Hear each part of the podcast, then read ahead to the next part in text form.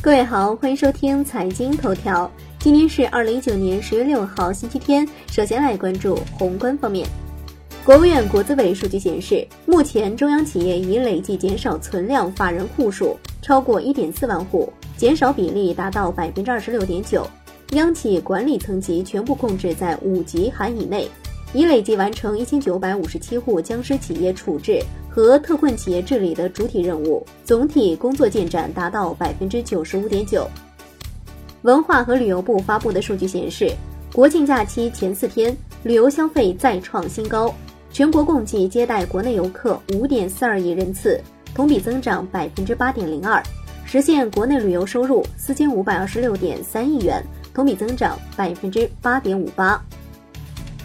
来关注国内股市。全国股转公司新三板日前发布数据，有四百二十九家挂牌公司符合工业和信息化部专精特新小巨人评选的财务指标。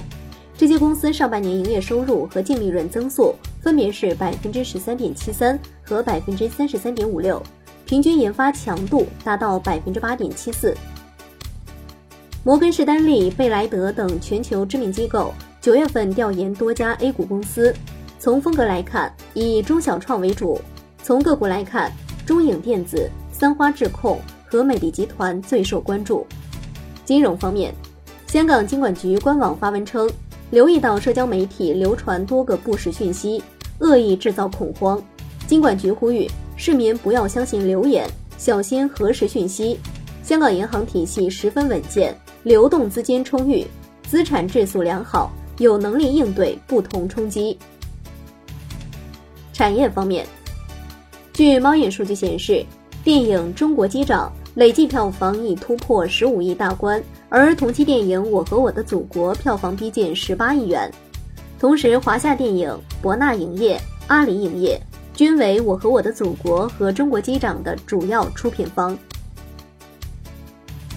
国家组织药品集中采购和使用试点全国扩围拟中选结果显示。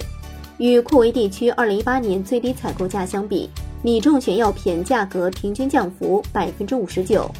从拟中选结果来看，仿制药替代原研药的效果明显，原研药在市场竞争当中也主动降低了价格。种种仿制药替代现象的出现，意味着我国药品市场价格将进入一个下降通道。来关注国际股市，PayPal 发布声明退出 Libra 协会。是目前 Libra 协会二十八家成员中首家宣布退出的机构。苹果中国官网日前发布的消息显示，已确定部分 iPhone 6s 和 iPhone 6s Plus 设备可能会因为某个组件发生故障而无法开机。如果认为自己的设备出现了这个问题，可以在苹果中国官网通过序列号查询工具检查是否符合免费维修的条件。最后来关注债券方面。交易商协会数据显示，二零一九年上半年，非金融企业债务融资工具发行金额达到三点二万亿元，同比增长约三成，累计净融资约九千亿元，占当期新增社会融资规模的比重是百分之七，成为社会融资增长的重要支撑。好的，以上就是今天财经头条的全部内容，感谢您的收听，明天同一时间再见喽。